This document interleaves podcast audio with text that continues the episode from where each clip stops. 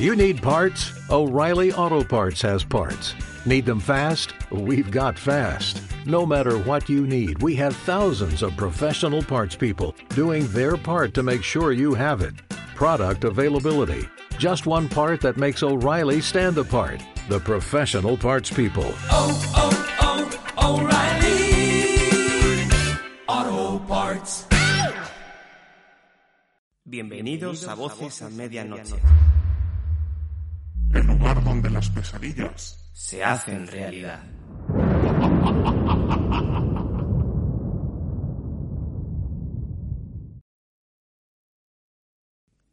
leyendas.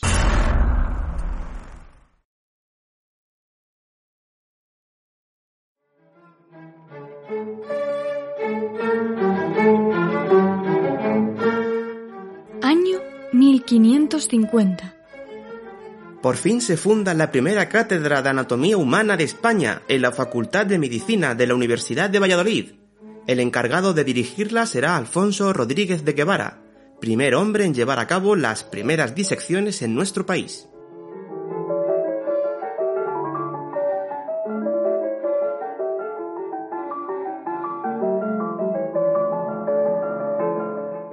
Allí mismo, mientras se encontraba mirando los carteles de la ciudad para estar al día de las noticias, se encontró con uno que no esperaba.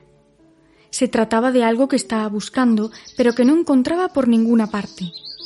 Porque para hacer lo que quería tenía que irse fuera, y para eso no le llegaba el dinero. Así que era un paso muy importante para él. Andrés, ¿vienes a jugar? le dijo un amigo. Pero no contestó. Estaba absorto con aquella noticia. La apertura de la cátedra que le estaba abriendo los ojos. Estaba decidido. La iba a hacer. Varios días más tarde, hablando con sus padres, les dijo que quería ir a la universidad para estudiar medicina con uno de los mejores médicos del país. Estos, que no comprendieron bien a su hijo, se impusieron en un primer momento. Pero Andrés era muy insistente. Todos los días le recordaba a sus padres que quería estudiar medicina costase lo que costase. Así, al cabo de un tiempo, el padre cedió. Iba a comenzar a estudiar medicina.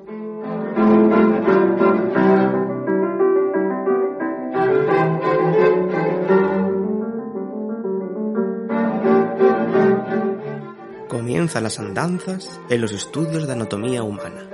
Allí aprendió todo lo concerniente al estudio y diagnóstico de enfermedades. Poco a poco, Andrés se convirtió en uno de los mejores alumnos.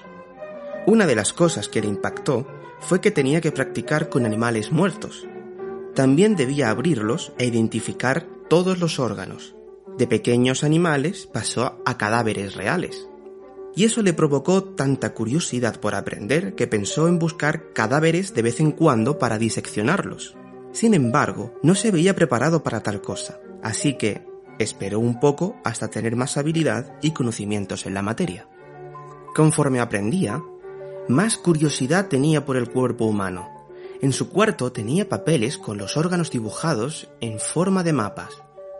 Y fue en ese momento cuando tuvo una radiante idea, montar su propia consulta. Quería curar a personas. Y, sin cortas ni perezosas, se echó a la calle en busca de un local donde poder instalarse. Varios días después, con la ayuda de su padre, consiguió un buen lugar para poner la consulta. Una tarde, mientras se encontraba ordenando cosas, pegaron en la puerta. Este, que estaba absorto en el orden de varios libros, se asustó. Caminó hacia la puerta y la abrió.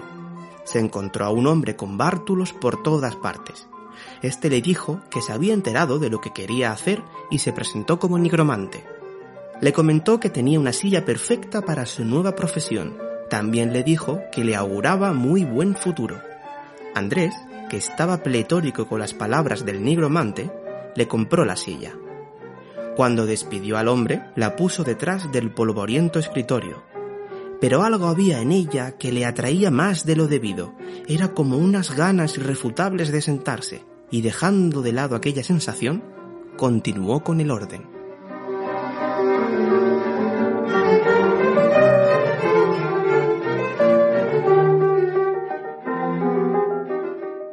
Al acabar los estudios, una tarde soleada y templada, decidió que ya era hora de sentarse en el sillón de su despacho.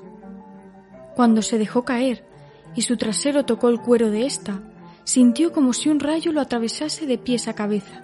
La voz distorsionada de un ser que si quería podía hacerlo el hombre más sabio del mundo. Tan solo debía hacer algunas cosas a cambio del conocimiento.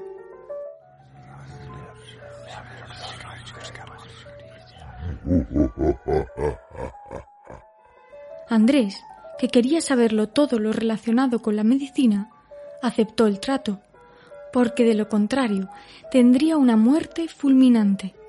Un día, mientras la gente seguía con sus vidas, por algún lugar se escucharon gritos de un niño. En algún momento lo oyeron pedir ayuda, en otros suplicar para que parase de hacerle daño. Sin embargo, nadie supo qué hacer. Los gritos duraron poco, aunque lo suficiente como para que la noticia llegase a la Inquisición. Horas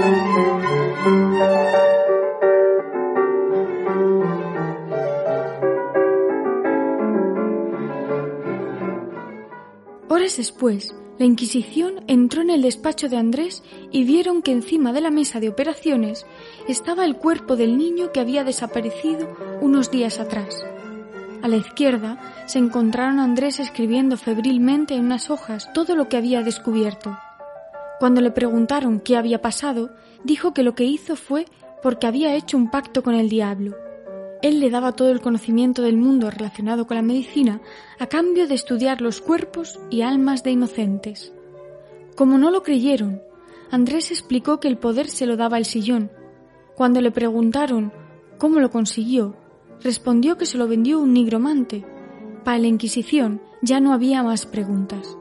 Días después, Andrés fue juzgado por la Inquisición y sentenciado a la hoguera.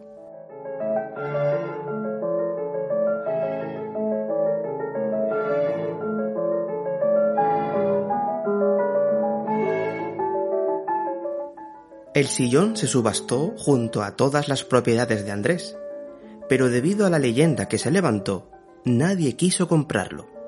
Entonces, mientras alguien lo adquiría, lo dejaron en la capilla de la universidad, donde un tiempo después un bedel murió al sentarse en el sillón.